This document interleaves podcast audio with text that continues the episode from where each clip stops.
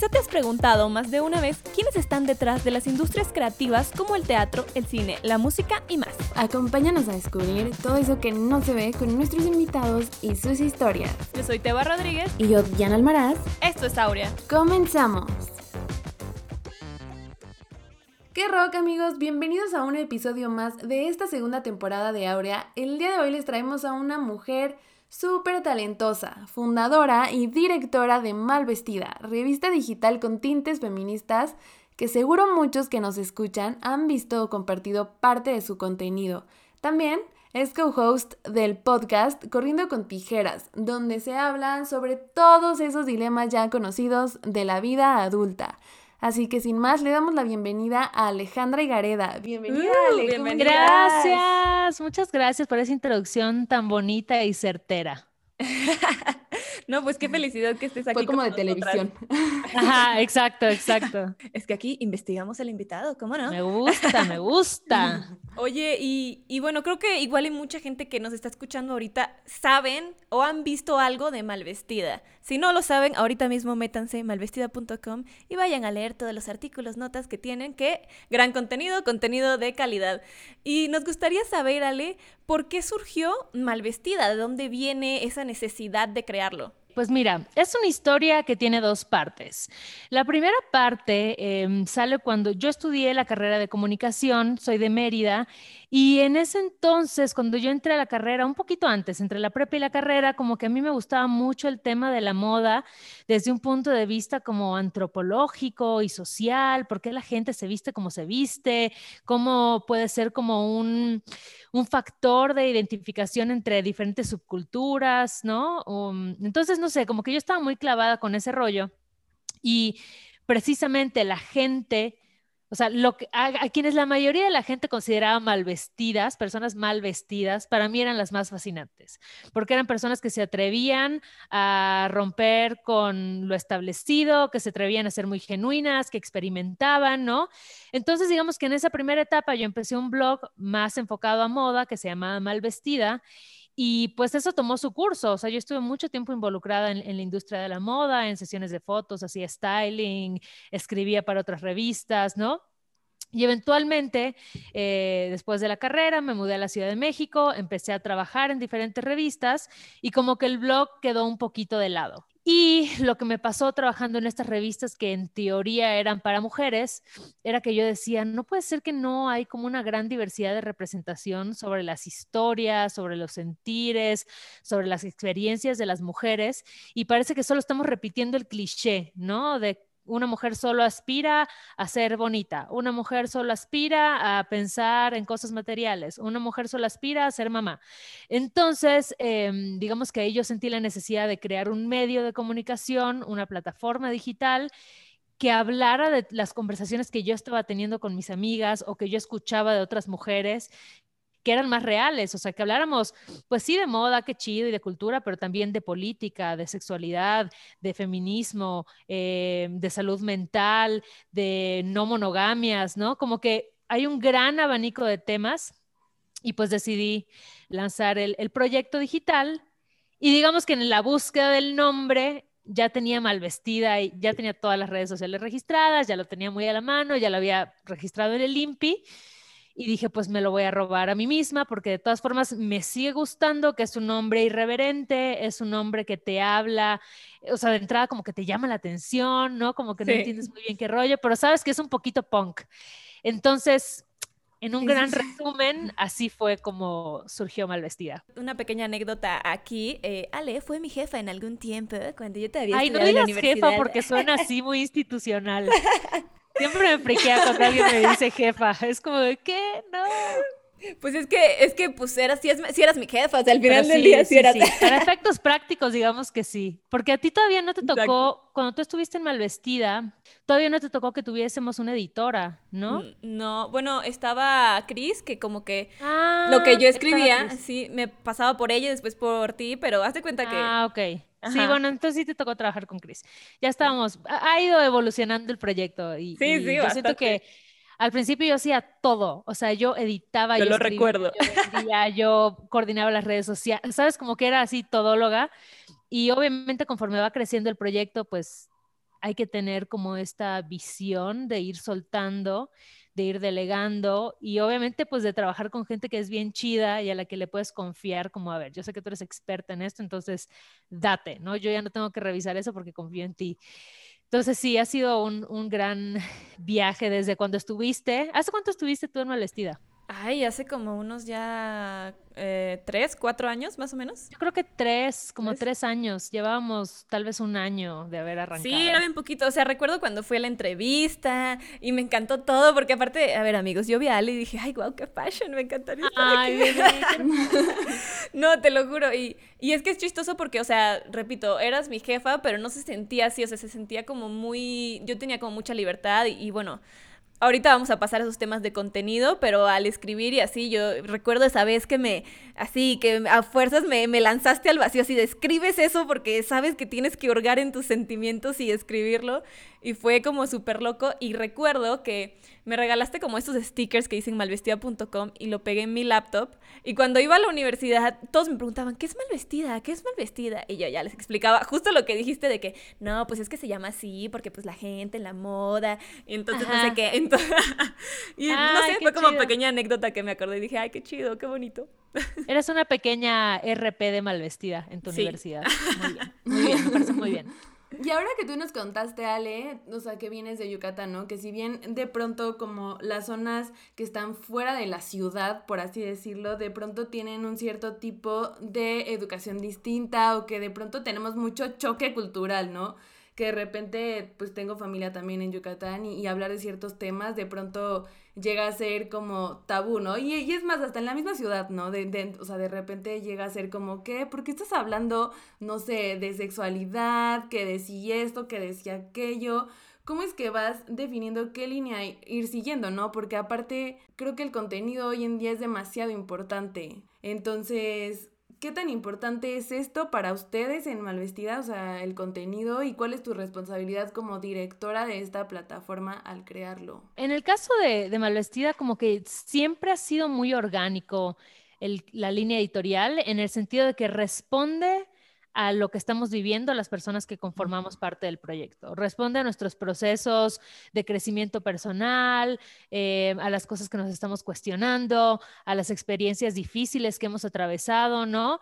Porque al final yo siento que o sea, la idea es muy sencilla. Si tú has pasado por algo, y yo siempre se lo digo a mi equipo, si tú estás pensando en algo, si tú has pasado por algo, si tú estás clavada con algo, va a haber más gente que igual lo está, ¿no? Luego pensamos como, solo yo he pasado por esto, o solo yo pienso de esta forma, y resulta que no, hay muchísima más gente que está viviendo lo mismo. Entonces creo que es bien bonito saber que podemos sanar en colectividad, que a, a, través de las experiencias de otras personas yo me puedo ver reflejada y puedo como sentirme acompañada. Entonces, obviamente le ponemos muchísimo, muchísima atención a la calidad de los contenidos, eh, a pegarnos como a los básicos del buen periodismo, o sea, corroborar tus fuentes, obviamente, pues siempre buscar diferentes puntos de vista. Y creo que otra cosa importante es como no tratar de abordar todas las experiencias, quienes estamos en el equipo, eh, sino que buscamos tener colaboradoras y colaboradores que, que, vivan esas realidades y que cuenten esas personas las realidades. Como que yo al final siempre pienso como que Malvestida es un, un megáfono, ¿no? Que está ahí puesto sobre la mesa y que quienes quieran pasar y tomarlo para, para amplificar a través de nuestra plataforma, está increíble que lo hagan. Entonces es eso, como que es una combinación de, pues sí, qué estamos viviendo y qué estamos pensando.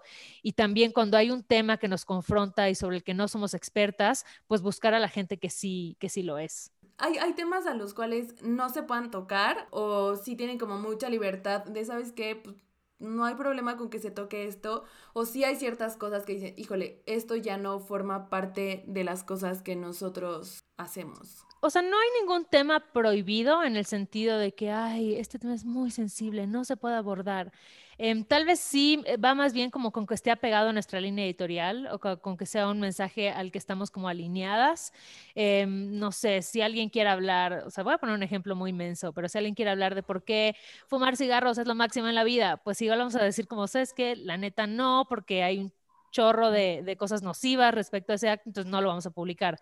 Pero no es un tema eh, como decir, ay, no, no podemos hablar esto que es tabú o no, somos súper abiertas y hemos hablado, creo que de verdad, sobre muchos temas que muchísimos medios todavía no se atreven, ¿no? A poner sobre la mesa. Y creo que eso, o sea, mientras sea un contenido que busque compartir y que busque construir y que busque hacer que las personas se cuestionen cosas, em, pues sí, adelante. Nos encanta además como meternos en, en lo freaky.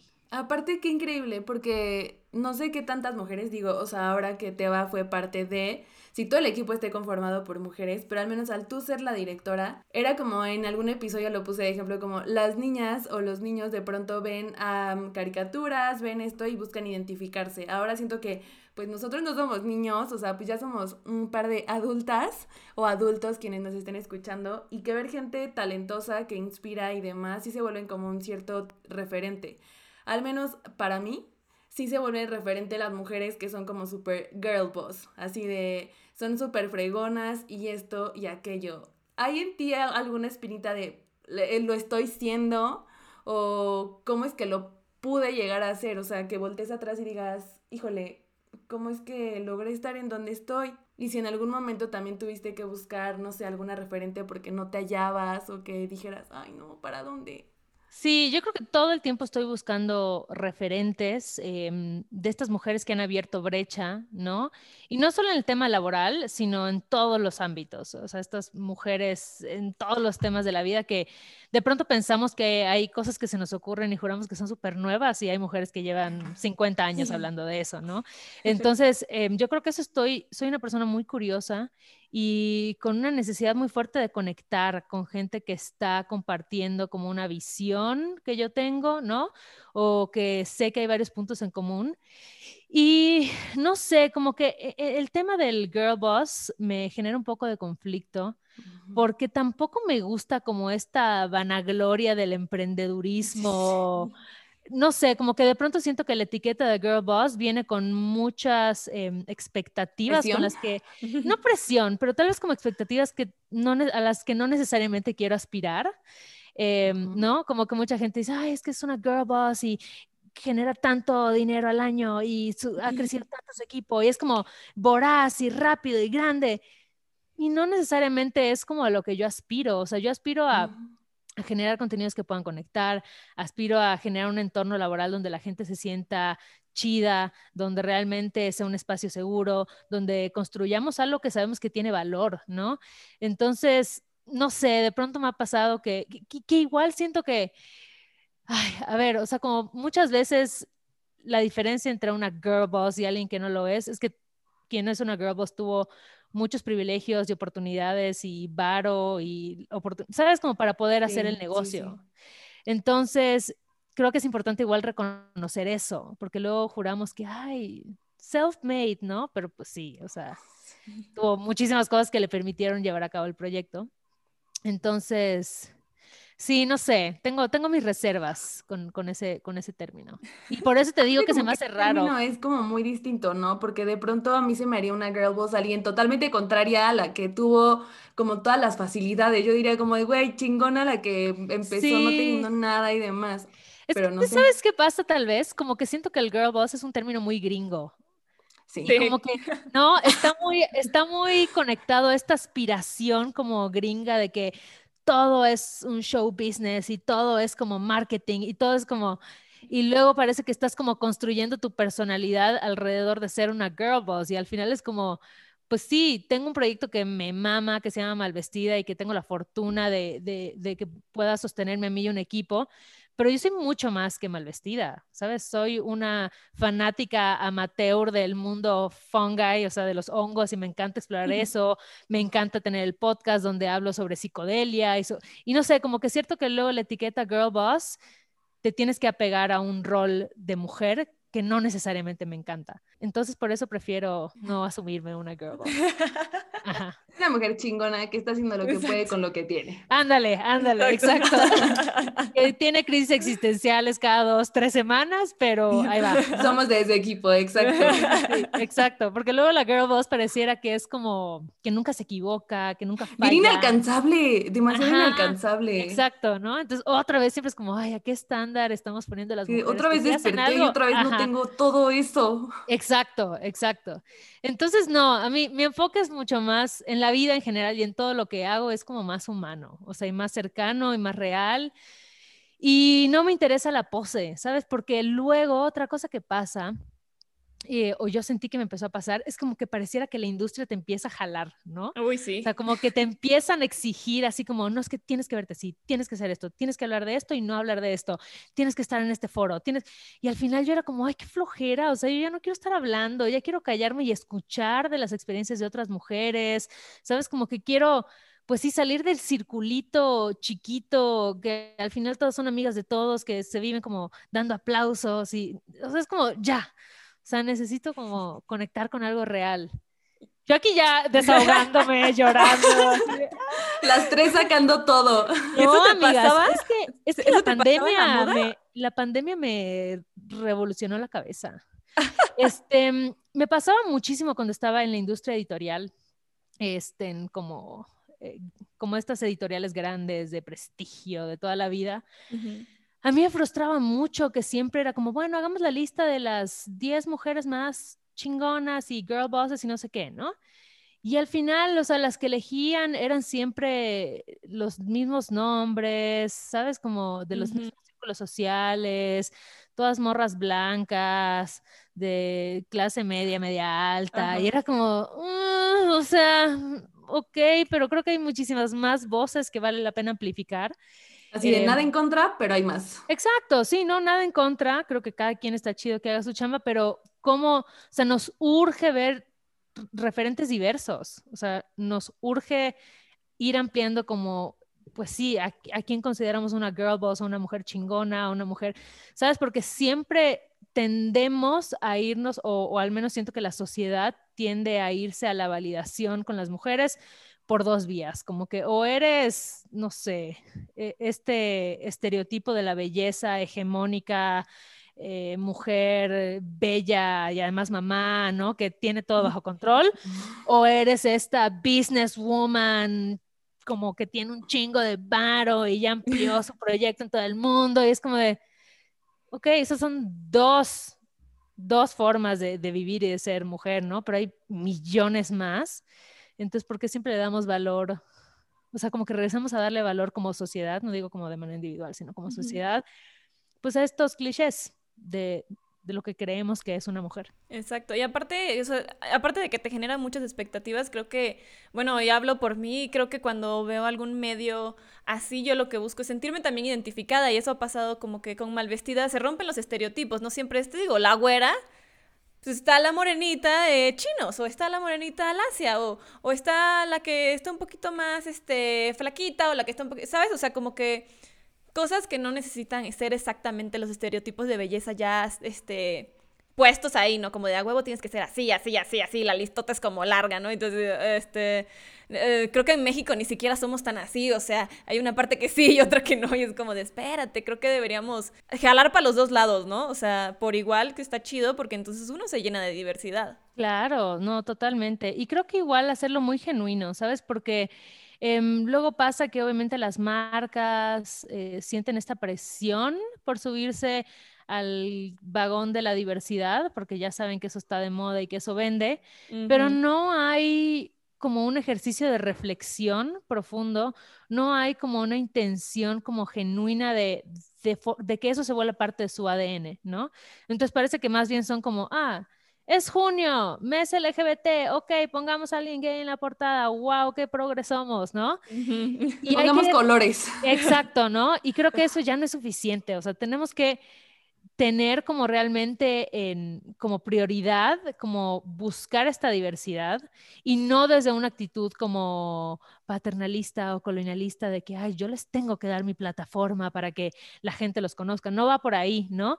Sino porque al final, como ver esta, esta diversidad nos enriquece a todas las personas. O sea, nos permite que muchas cosas que todavía a la sociedad en general le cuestan se vayan haciendo cada vez más normales. Mientras más lo ves, como que dices, ah, esto que me parecía tan raro, tan extraño, tan desconocido, tan amenazante, resulta que no lo es, ¿no? Sí, te familiarizas. Exacto. Entonces creo que, creo que va por ahí la cosa. Creo que aparte es como si fuera un tipo mal vestido, un respiro. Es como uno de los sitios que de pronto te da un pequeño respiro.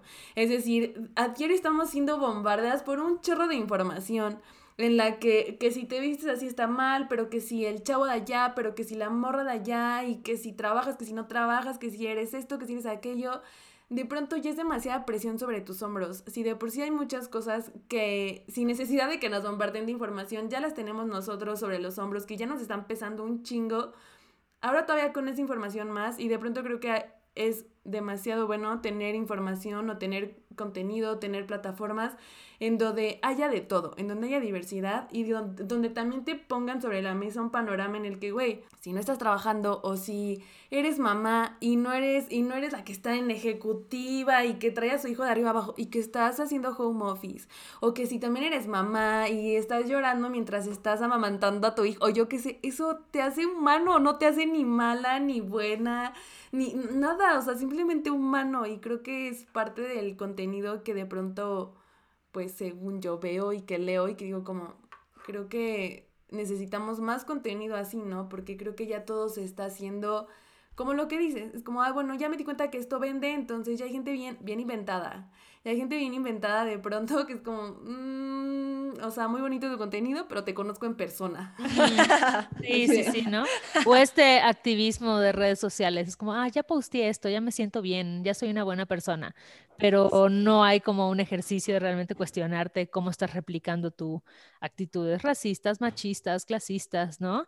Y a ver, o sea, yo creo que muchas personas estamos como en un proceso constante de aprendizaje. O sea, yo estoy aprendiendo todos los días. Y por eso creo que es tan importante tener esa humildad de decir como, güey, no lo sabemos todo, eh, la podemos regar y en el momento en que eso pase vamos a o sea, entender qué fue lo que falló y cómo podemos mejorar, ¿sabes? Porque no puedes tú pretender como hablar como por todo un grupo de personas o incluso como querer que un, un grupo se comporte de una manera súper homogénea. Es como decir, ay, todas las mujeres se comportan así y asado. Pues no, o sea, no, no, o sea, entonces creo que hay que reconocer eso y evitar como, pues sí, como esta, esta onda más performática de de que quiero verme progre y quiero sumarme, pero es una chamba. O sea, cuando realmente lo quieres hacer, no es fácil, es muy confrontante y creo que requiere mucho tiempo eh, y pues eso, como esta capacidad de, de escuchar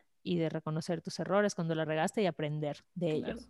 Y hablando de, de, cosas que no son fáciles y que requieren mucho tiempo, ¿cómo fue empezar desde cero mal vestida? Porque me imagino que para ti todo ese camino, seguro que tanto emocional como físicamente como mentalmente fue todo un viaje. Sigue siendo un viaje, ¿eh? Sí, siento que, o sea, Malvestida empezó como una idea y he tenido la enorme fortuna de toparme con gente que ha enriquecido esa visión, que ha diversificado esa visión y que en el camino me ha, enseñado muchas cosas a mí, ¿no? Eh, no solo como en la parte editorial, sino también en la parte como de negocios, o sea, de cómo llevar un negocio. Em, y ha sido un crecimiento o sea, que yo no, de pronto como que alguien te dice, ay, ¿cuánto tiempo lleva el proyecto? Pues cuatro años, ay, es mucho, ay, es poco, o sea, como que en realidad el tiempo es relativo. Em, ha sido aprendizaje constante, o sea, cada año que pasa yo digo como, wow, o sea, ya me siento con más y mejores herramientas para negociar, para vender, para desarrollar proyectos de este tamaño, ¿no? O sea, como que todo el tiempo creo que hay un aprendizaje ahí que es chido, pero al inicio sobre todo fue bastante solitario y eso es muy difícil. Y si tienes em, esta personalidad como yo, yo soy alguien que ahorita ya no tanto, pero al principio me costaba mucho pedir ayuda. Y además, como tengo esta cualidad como overachiever, como que siempre quiero resolver todo y digo, ah, yo puedo, yo lo resuelvo, ya hago no sé qué, estaba llegando a niveles en los que me sobrepasaba todo. O sea, era como de, ya no sé qué hacer, ¿no? Pero bueno, como que creo que te digo, he tenido la fortuna de, toparme con gente maravillosa y, es eso, o sea, al final me gusta que Malvestida ya no sea nada más como el proyecto que yo tenía al inicio, sino es esta cosa mutante, ella camina sola y corre desnuda por la pradera, ¿no? Y de pronto incluso salen cosas en Malvestida que yo así, o sea, que yo ya no las tengo que aprobar, nada más me entero cuando salen y yo así de, wow, o sea, esto no lo veía venir, o sea, hasta a mí me sorprende. Entonces creo que es bonito eso, como que está chido tener una idea, pero si tienes la suerte de encontrar otras personas que alimenten, que crezcan y que le den más perspectivas a esa idea, pues ahí es donde está la verdadera riqueza. Y ahorita que dijiste eso de que te tocó como probar de todo dentro de Malvestida y que justo lo dijo Teba cuando empezaron con un equipo como igual y más pequeño, ¿qué tan importante es que tú seas varios departamentos? Porque de pronto creo que hay muchos que salen de la carrera o que independientemente si salen o no de la carrera, que están buscando un trabajo de, no, yo solamente me tengo que dedicar a esto, porque si quiero emprender algo, si quiero empezar algo, solamente me quiero, o sea, si yo estudié mercadotecnia, entonces me voy a quedar aquí. O si yo solamente estudié contabilidad, yo solamente voy aquí. ¿Qué tan importante es cuando estés empezando algo tener ese acercamiento a esos departamentos? Yo creo que la experiencia de cada persona es distinta y tiene mucho que ver con la personalidad de cada quien, pero al menos en mi experiencia fue como súper importante conocer un poco de todas las áreas, ¿no? Además, porque no tenía opción, o sea, yo no podía pagarle a nadie más para que hiciera cualquiera de las cosas que yo tenía que hacer, ¿no? Entonces era un poco como que no tenía opción, pero igual dije, a ver, el no tener el dinero o el no poder contratar a alguien para que lleve a cabo esta función no me va a frenar, de llevar a cabo este proyecto. O sea, ¿cuál es mi meta? Pues quiero hacerlo. ¿Me voy a tener que chingar? Sí, y al final siempre te vas a tener que chingar con una u otra cosa. O sea, no es como que, ay, ahorita que hay más gente, mi carga en malvestida es menor. No, incluso tengo más chamba, pero ya estoy haciendo como otro tipo de cosas que me permiten hacer que el proyecto siga creciendo, ¿no? Em, pero hay una anécdota muy chistosa que, que yo cuento mucho y que sé que muchas personas que han emprendido se van a, se van a sentir identificadas que es que yo al principio cuando alguien me decía, o sea, me mandaban un mail y yo mandaba una cotización, era como, ah, sí, claro, déjame este, revisarlo con el área contable y regreso contigo. Güey, el área contable era yo, obviamente abría mi Excel, ya sabes, abría mi Excel y yo así como super faker desde otro mail contestaba, o sea, fragmentada. sí, güey, era el fake it till you make it, porque al final yo entendía como que, a ver, si yo llego viéndome como súper chiquita y yo, y nada más soy yo, como que la gente luego no se toma en serio. Entonces como que dije, no, pues si quiero entrarle, y más que ya venía de la experiencia de trabajar en editoriales bien grandes y ya sabía cómo se movía ese mundo, entonces decía, no, pues tengo que, sé que tiene que ver como o al menos la gente tiene que creer que existe esta área, que existe esta área. Pero al principio era yo, así haciendo todo, así con tres mails diferentes. Y pues bueno, al menos a la gente le daba una visión como de confiar, porque es bien difícil que alguien confíe en tu proyecto cuando es nuevo. Y al menos siento que eso les daba un poquito de paz, de bueno, pues se ve que sí está bien consolidado, ¿no? Vamos a darle una oportunidad. Me imagino así como con el teléfono, sí, un momento, y contestabas tú lo Cambiando de voz, ¿no? Exacto. Cambiando de silla. Sí, sí, sí, sí, era un poco así, la verdad. Em, y no con la intención como de, engañar a nadie, sino que simplemente pues tienes que aprender las reglas del juego si quieres jugar. Claro. Tienes que ser muy hábil con los recursos que tienes. Ese es un ejemplo, pero puede ser que haya muchas otras formas de, vivir esta misma experiencia de, güey, soy una persona, estoy empezando y tengo que usar los recursos que están a mi alcance, ¿no? De forma muy creativa. Yo tengo una súper duda. Bueno, no es duda, es como pregunta porque creo que a Teo y a mí nos ha pasado de pronto como ese pensamiento. Que cuando empiezas un proyecto y, y, empiezan como este tipo de crisis existenciales de saber si va o no a funcionar. No sé si tú pasaste como por ello y si en algún momento llegaste a pensar como ojalá y esto después sea como redituable y cuando ya comenzó a hacerlo, ¿ese proceso fue complejo cuando empezó a pegar ese chicle? Sí, es que, ¿sabes qué? Es, es, se requiere muchísima constancia y muchísima paciencia em, para que un proyecto funcione. O sea, yo sentía que al principio a mí me frustraba mucho que cuando ves cosas en internet pareciera que todo el mundo la pega súper rápido y súper fácil, ¿no? Sí. Y se nos olvida que esa es una excepción a la regla. Cuando a la gente le va súper bien y la pega en un segundo y ya tiene mil seguidores, ¿ya? ese es uno por cada 150 que no la pegaron, ¿no? Entonces, creo que sobre todo al inicio fue trabajar mucho eso de la paciencia y como regresar a por qué estaba haciendo el proyecto, o sea, por qué decidí hacer esto, cuál, qué es lo que está en el fondo y qué es lo que realmente me mueve, ¿no? Entonces, al menos para mí fue un camino como largo pero seguro, o sea, largo pero constante, ¿no? Porque pude, haber hecho muchas cosas que, que, hubo gente que me recomendaba hacer, como, no, pues cómprate unos seguidores para que te vendas con ciertas marcas y se vea como que tienes más de los que tienes, pero como que yo en el fondo decía, no, o sea, porque al final prefiero tomar el camino largo pero constante. O sea, prefiero que la gente que esté siguiendo el proyecto sea porque realmente confía en él y se identifica con él. Y corte a hoy en día te das cuenta que eso redituó, o sea, te das cuenta que la comunidad que está en Malvestida es gente que quiere estar, es gente que entiende el proyecto, es gente que pues se involucra, que conversa, ¿no? Se siente cercano. Y quizás no hubiese sido lo mismo si yo hubiese hecho alguna otra técnica y marquetera, no lo sé, ¿no? Pero al menos creo que mi historia es, es, es como fue, es como es, es como será. Y me gusta vivirlo así, o sea, me gusta como ver hacia atrás, ¿sabes? Como que siempre es un ejercicio muy loco el ver hacia atrás y ver qué construiste, porque las métricas de lo que significa ser exitoso o no son un invento, o sea, no son las mismas para todos, ¿no? Tal vez éxito en tu proyecto significa que de un año al otro pasaste de que solo te escuchaba tu mamá en el podcast, a que ya te escuchan mil personas en ese podcast, ¿no?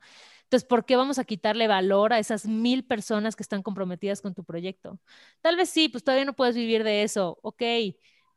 ¿Qué puedes hacer para vivir de eso? O sea, ya hiciste el paso uno, ¿cuál es el paso dos? Y vas generando estrategias sobre eso. Pero creo que eso no, no se da de la noche a la mañana. Wow. ¿Cómo no morir en el intento? ¿Cómo no? No, mueres, mueres y resucitas muchas veces. o sea, te lo juro que yo hasta todavía empezando el 2020, empezando el 2020, yo estaba en crisis. O sea, yo no sabía si Malvestida, Malvestida iba a jalar o no. Empezando el 2020. O sea, yo estaba viendo, o sea, como que empezaba la pandemia y estaba todo este tema de, reestructurar todo y fue duro, o sea, yo tuve que pedir un financiamiento para pasar como unos meses de bache, donde todos los pagos que estaban pronosticados para caer en esos meses, todos mis clientes me dijeron, ¿sabes qué? Con la pena no te puedo pagar ahorita porque pandemia. Con la mano en la cintura, ¿no? Y yo en esta crisis de decir, oh, ok, pero yo no puedo decirle a la gente que trabaja conmigo como, oye, no te voy a pagar este mes porque no me pagó el cliente. Pues imposible, ¿no? Porque pandemia. exacto, porque pandemia, sorry. Entonces todavía ahí fue como, ok, ¿cómo solucionamos esto? O sea, ¿cómo brincamos este bache? Y al final pusimos estrategias en marcha que nos lograron, o sea, que nos permitieron brincarlo, pero todavía el año pasado yo estaba en esa crisis y luego esto la gente no lo ve. Entonces, como no lo ves, piensas que todo es color de rosa y que todo es fácil, la están rompiendo. Sí, pero no, o sea, la chamba se hace día a día y hay momentos de mucha crisis. Entonces, por eso te digo, tienes que ser muy resiliente y yo creo que tener muy bien clara como cuál es tu estrategia, en vez de solo ahogarte en el problema, es como, ok, ¿cómo se soluciona? ¿Y cuáles son mis parámetros personales de, de éxito? O sea, ¿cuáles son las metas que tengo este año y que sé que puedo realizar? Y mídete, pues, a mí lo que me gustó mucho que me dijo una vez una amiga, cuando yo iba empezando, y les juro que ha sido uno de los consejos más chidos que me han dado. Fue como, no compares tu día uno con el día 100 de otra persona, mm. Porque tendemos a hacer muchísimo eso, como, no, es que este proyecto se parece al mío y mira qué chido, y mira cómo le está yendo y les dieron no sé qué compárate tu día uno con tu día 100, no con el de otras personas, porque no conoces el proceso de otras personas, no conoces qué está pasando detrás. Luego hay proyectos que parece que están así, wow, increíble, y resulta que están en bancarrota, o resulta que tienen una eh, cultura laboral horrible, o resulta que tienen, ¿sabes? Como que sí. ¿Y alguna vez en algún momento dijiste, ya no puedo, ya no quiero, ya? ¿Alguna vez lo pensaste? Y si sí, ¿cómo hiciste para salir de ese bache? que nunca he tenido un momento así de ya no quiero. He tenido momentos en los que sí me llega a cuestionar si valía la pena seguirlo haciendo por, por lo que implicaba a nivel como que yo decía, Ay, es que ya llevamos tanto tiempo y ni de chiste se puede sostener solo todavía, me está costando mucho crecer, me está costando mucho aguantar, o sea, como que había momentos en los que yo más bien no me cuestionaba a mí, sino como que cuestionaba el proyecto, era como, ¿será que sí es una buena idea? ¿Será que a la gente sí le interesa ver esto? ¿Será que no? Y siempre digo que en los momentos en los que he estado así como de, chale, ¿será? Digo, ahorita ya no me pasa tanto, al principio me pasaba mucho más, pero en los momentos en los que he estado así de, ay, ¿será que sí tiene sentido?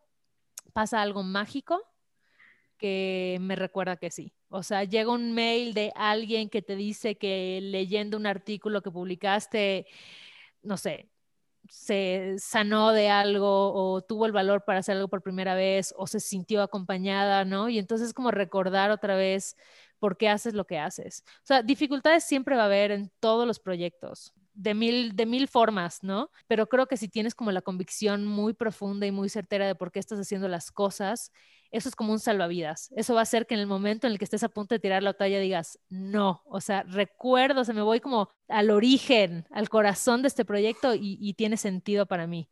Entonces, va a pasar, o sea, o al menos en mi experiencia me ha pasado muchas veces, pero te digo más como sobre cómo hago que funcione o no está funcionando como esperé y no tanto porque no crea en lo que estoy haciendo o en el proyecto.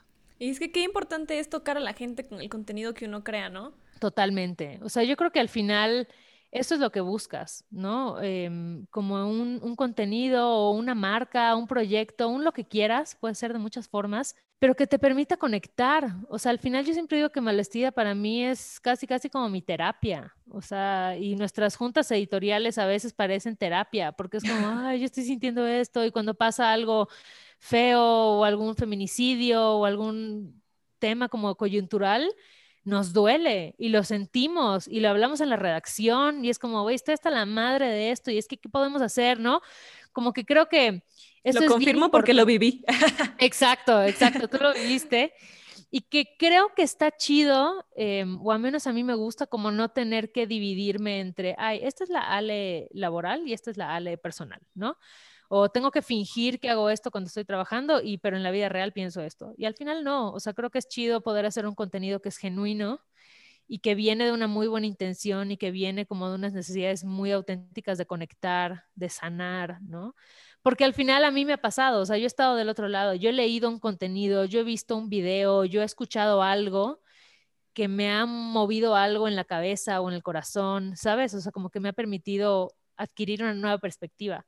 Entonces, por eso pues buscamos justo hacer contenido que, que apapache. Mm. Creo que yo soy muy fiel a que los proyectos no los escoges, sino que hay muchos de ellos que te escogen.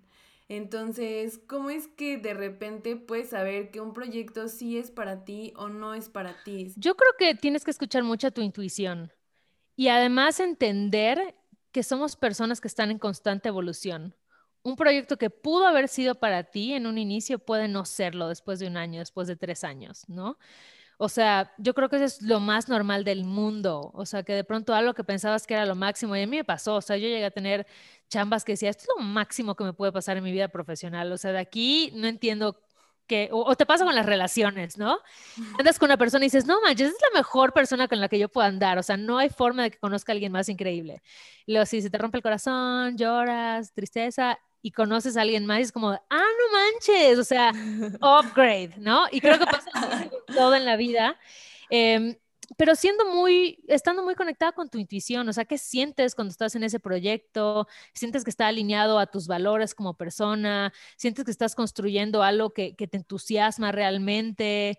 O igual y no, ¿no? O sea, como que en la medida en la que estés más conectada con, contigo, con tus procesos, eh, con tus aspiraciones, creo que es más fácil identificar si ese proyecto es para ti o, mejor no. Creo que nos cuestionamos mucho porque siento que estamos teniendo una masterclass, así siempre lo digo, pero es que neta, grandes invitados. luego me mandan como el meme de las ecuaciones. Oye, sí, sí, luego salimos y ya ventilamos más crisis existenciales. Exacto, exacto. Porque aquí hay. ah, no, para repartir, o sea, ¿quién quiere? Pónganse en fila. Sí, es que Diana y yo nos cuestionamos mucho, ¿no? O sea, igual y a veces siento que hasta yo me cuestiono muchísimo más, como dices tú, y, y es como de, verga, empezar un, proyecto desde, desde la nada, qué, qué complicado, qué difícil es, y, y, creer en ti, ¿no? Y en que sí puedes y en que tienes que entender que, que, la paciencia lo es todo, porque siento que eso es, por ejemplo, lo que a mí me cuesta más trabajo, la paciencia, o sea, pregúntale a Diana. La paciencia, Diana es muy paciente, yo no, yo no soy paciente. Entonces digo, ay, es que, porque, y justo lo que dijiste de de compararte en tu día uno con el día 100 de alguien más, ¿cómo me cuesta trabajo no hacerlo? Porque digo, es que ¿cómo le hago para llegar ahí? Digo, no, es que esto, y luego, y luego veo que alguien nos escribe que escuchó un episodio de tal y digo, no manches, sí, a huevo, sí, sí podemos. Entonces, sí es un proceso, la verdad, bien complicado empezar algo, algo desde cero y, creo que por eso Diana y yo nos sentimos identificados con... Exacto, porque aparte cuando te va a caer y entra en esta crisis de es que igual y tal cosa no nos está yendo bien o qué tal que esto, que... ya ahí voy como, no hermana, ahí vamos bien y es paciencia y vente. Y cuando, cuando me pasa a mí, es igual te da como de, a ver, no, no, no, así, solo así. Y que creo que al final igual hay que dejar que los proyectos sean lo que tienen que ser. O sea, muchas veces ponemos como todas estas aspiraciones, ¿no? Sobre tiene que pasar esto y tiene no sé qué. Si al final por X o Y no pasó, si hiciste las cosas diferentes, si hiciste estrategias, si realmente te moviste, analizaste todos los frentes donde lo podías abordar y aún así no sucedió, no pensar que ese fracaso, y lo digo entre comillas, como que fue en vano. O sea, al final hay algo que aprendiste de esa experiencia, hay algo que sacaste pues de esas conversaciones, de ese proyecto, de esas relaciones que generaste con otra gente. Y les juro que muchas veces no sabes las vueltas que da la vida. O sea, yo pienso como muchas cosas que hice hace años, o sea, por un interés muy genuino de hacer cosas, tal vez ni buscando una compensación económica, ni buscando nada más que conectar, pasan los años y de pronto es como, wow, o sea, ahora hay esta posibilidad de crear algo nuevo, ¿no? O ahora puedo retomar esto que dejé ahí. Entonces, siempre en cada experiencia que vivimos hay un aprendizaje. Entonces, depende de nosotras verlo o solo quedarnos en el berrinche de las cosas no pasaron como quería que pasaran y ya la vida la tiene contra mí. Pues no, o sea, tal vez no estaba destinado a pasar ahora, ¿no? Aparte, como dicen, bendita la vida que me quitó de ahí, o sea, el favorzote que me hizo moviéndome de ahí, de personas, de momentos, de proyectos, porque después de ahí me llegaron otros increíbles, ¿no? Y que creo que sí pasa. Creo que si la vida no hubiera movido de ciertos lugares, yo no estaría aquí con Teba. Claro, definitivamente, definitivamente. Y al final, como que entender que la vida es eso, la vida es cambio constante. Y, si nos aferramos, o sea, yo siento como que es un poco como estas personas que se quedan atoradas en su época de prepa, ¿no? Así como que, ay, la época de prepa fue la mejor época de sus vidas y tales eran los más populares, eran los más deportistas. Y es como, ok, eso pasó hace 15 años, o sea, todavía puedes construir un montón de cosas hacia adelante, ¿no?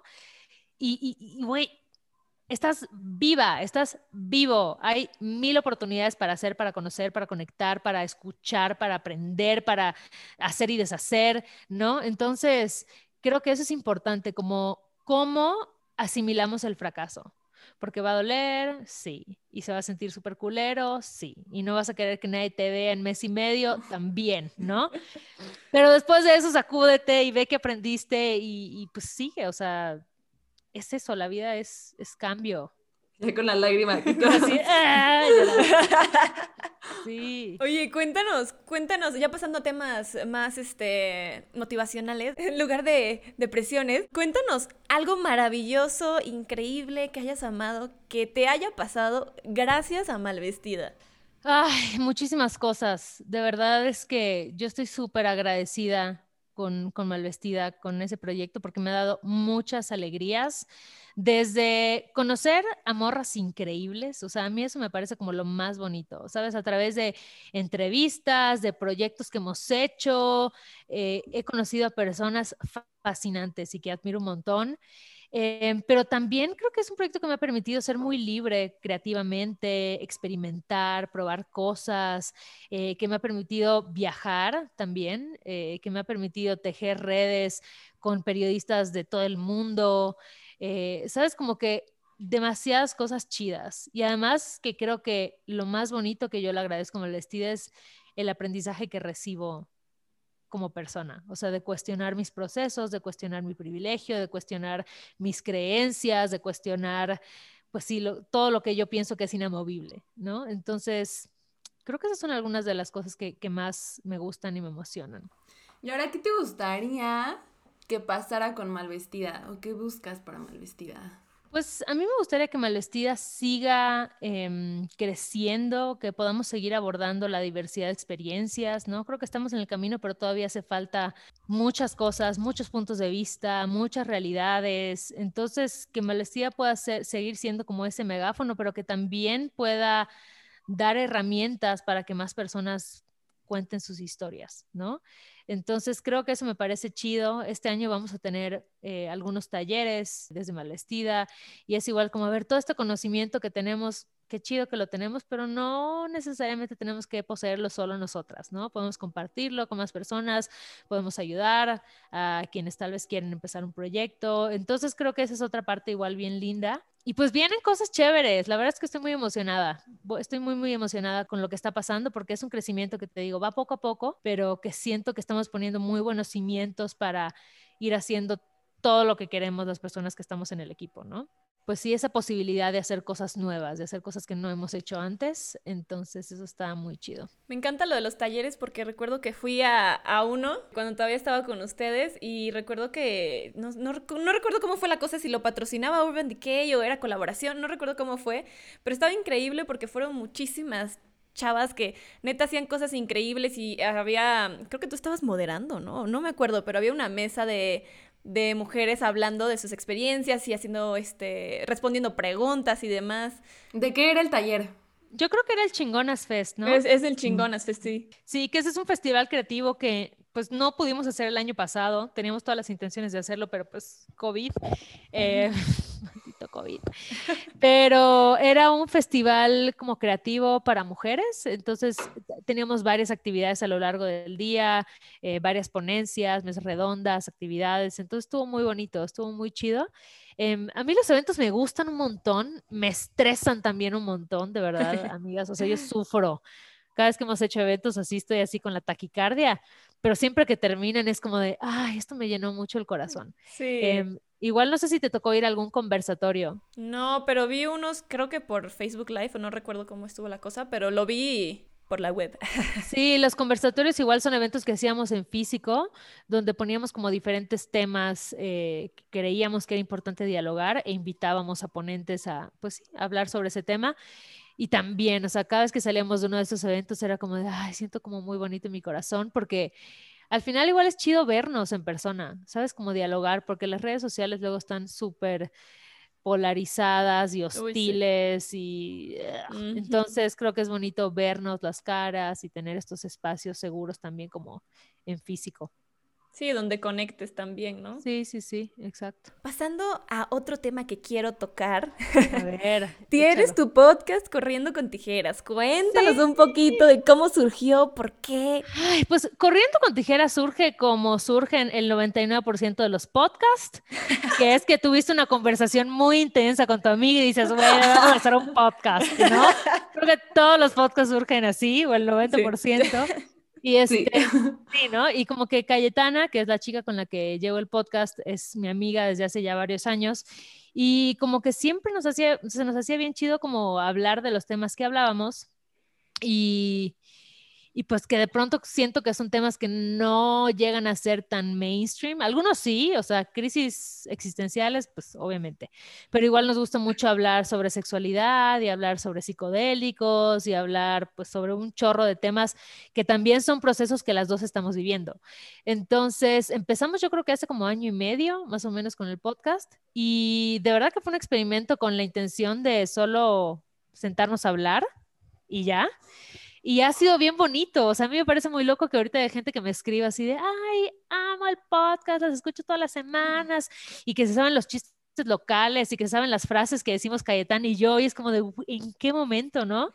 Qué bonito igual como conectar con gente que no conoces. Em, entonces es eso, eso es corriendo con tijeras, de verdad hablamos de todo, o sea, y a veces ni siquiera sabemos de qué vamos a hablar cuando llegamos a grabar, es como de, bueno, esta semana, esto. Y es bonito, o sea, creo que lo que, lo que está chido es la dinámica que tenemos Cayetana y yo, que las dos tenemos personalidades bien diferentes, eh, pero que se complementan bonito y al final es una plática que cuando menos te vas a reír un rato, o sea, cuando menos vas a decir como, ay, estas dos pendejas, güey, ¿de qué están hablando? Entonces, sí, es, es, es un proyecto bonito, la verdad, me gusta un montón. ¿Y por qué corriendo con tijeras? Porque sentimos que así se siente la vida adulta, ¿sabes? Como que es algo que es peligroso y que todo el mundo te dice que no debes de hacer, así como, no corras con tijeras, te vas a lastimar. Y ahí vas, o sea, como que estás corriendo con las tijeras y así hecho un desmadre. Entonces de ahí surgió, surgió el nombre. Luego hay gente que ha pensado que es como alguna referencia lésbica por las tijeras, pero, pero no. No, pero sí nos han preguntado. Qué increíble, porque aparte siento que cuando haces proyectos con amigos, creo que si bien a veces puede ser difícil, porque se sabe que de pronto puede ser difícil. También qué increíble que puedas encontrar como esta mancuerna, como con amigas, con amigos, con quienes de pronto el talento de ambos, o como dijiste, la pendejez de ambos, puedan hacer, o sea, contenido increíble, ¿no? Porque aparte creo que las cosas menos planeadas a veces son las que salen mejor, ¿no? Y si a ustedes, como dijiste, o sea, a veces llegamos igual y no tenemos como algún guion o, a ver, esto se va a tocar y va a ser así y así y así, que todo es súper espontáneo. Creo que ahora, en estos tiempos, yo en señora, sí, creo que está más padre la espontaneidad de la gente y que sean menos posudas, vaya, ¿no? Creo que eso lo vuelve más real. Yo creo que algo chido cuando haces un proyecto con, o algo importante, cuando haces un proyecto con una amiga o un amigo, es que las aspiraciones estén alineadas. Porque lo que he visto de muchos proyectos que al final terminan en pleito y on follows, es porque, porque las aspiraciones no están alineadas. Tal vez una persona tiene la idea de con este proyecto vamos a ir hacia acá y yo quiero dedicarle toda mi energía y bla, bla, y la otra persona está como, ah, pues este es un proyecto mientras tanto, en lo que encuentro otra cosa, ¿no? Entonces, cuando no hay estas aspiraciones alineadas y cuando no hay la intención de dedicarle como la misma energía, ¿no? Al proyecto, creo que ahí es donde se vuelve complicado. Pero en ese sentido, Cayetana y yo tenemos la fortuna de estar 100% alineadas, ¿no? Con cuáles son, eh, qué pretendemos con el proyecto, qué queremos hacer, cómo lo queremos hacer, qué, qué tanto tiempo queremos que nos requiere el proyecto de, de todas las mil cosas que hacemos, ¿no? Entonces creo que eso es importante. Si están por aventurarse a hacer un proyecto con sus amigas, tengan la conversación honesta de, bueno, entonces, que ¿qué somos? elegir, ¿no? Van a elegir, ¿no? Porque de pronto pueden ser los mejores amigos del mundo y, pero igual y ahí se dan cuenta que en realidad no lo eran. Exacto. pero verídico, ¿no? Sí, sí, se ha visto, ha pasado. Y yo espero no te estés quejando, Diana. Exacto, y así yo este me es el último episodio. y yo así de... No, la verdad es que no, creo que la gran ventaja de Teba y mía es que sí somos muy directas, es como cualquier cosita pequeña, grande, lo que es, es como, a ver, no vamos a hablar. Ah, ok, ya, ya entendí. Porque igual y de repente yo tengo una idea, otra tiene otra idea y, es, ah, ya, ya te entendí, porque como que no te estaba entendiendo esta, ya. Bueno, si me gusta A o me gusta B, bueno, vamos a llegar al punto medio. Ah, ok, está chido. Creo que es lo bueno que tenemos. Si se estaba escuchando como queja, no, amigos. Era queja. No, pero es que sí se sabe, ¿no? Y hasta llegamos a ver como muchos conocidos en la carrera o como, pues de nosotros que de repente volteábamos y decíamos hasta te veo, porque se habrán peleado? Porque pues sí, todo muy bien claro, sepan elegirlo, porque pues, no solamente es hacer un proyecto por hacerlo, creo yo. Por completo. Y oye, a ver, cuéntanos un poquito también si es complicado con los tiempos, porque, a ver, Malvestida también ya está, pues bien grande, es como tú dices, anda corriendo por ahí desnudo en la pradera. Y también tienes el podcast y quién sabe qué otras cosas estarás haciendo. Entonces, ¿cómo te da tiempo? A ver, cuéntanos. Esa es una pregunta que desafía las leyes de la física cuántica y el espacio-tiempo, no lo sé. No, la verdad es que trato de ser muy organizada y muy respetuosa con mis tiempos de trabajo. Tengo un horario de trabajo en Malvestida y trato en la medida de lo posible ajustarme a él. Hay días en los que trabajo más, hay días en los que tal vez puedo trabajar un poco menos, ¿no? Pero creo que eso es igual importante, como saber que tienes horarios y respetarlos y pues al final yo creo que es organización. O sea, cuando algo te, entusiasma, sabes qué tanto puedes abarcar y qué tiempo le puedes dedicar. Entonces, hasta ahora, todo bien por ahí. No sé, es un misterio, pero lo estoy logrando. ¿Eres super workaholic o si te la llevas tranqui? Es que esa es una pregunta que no sé cómo contestar.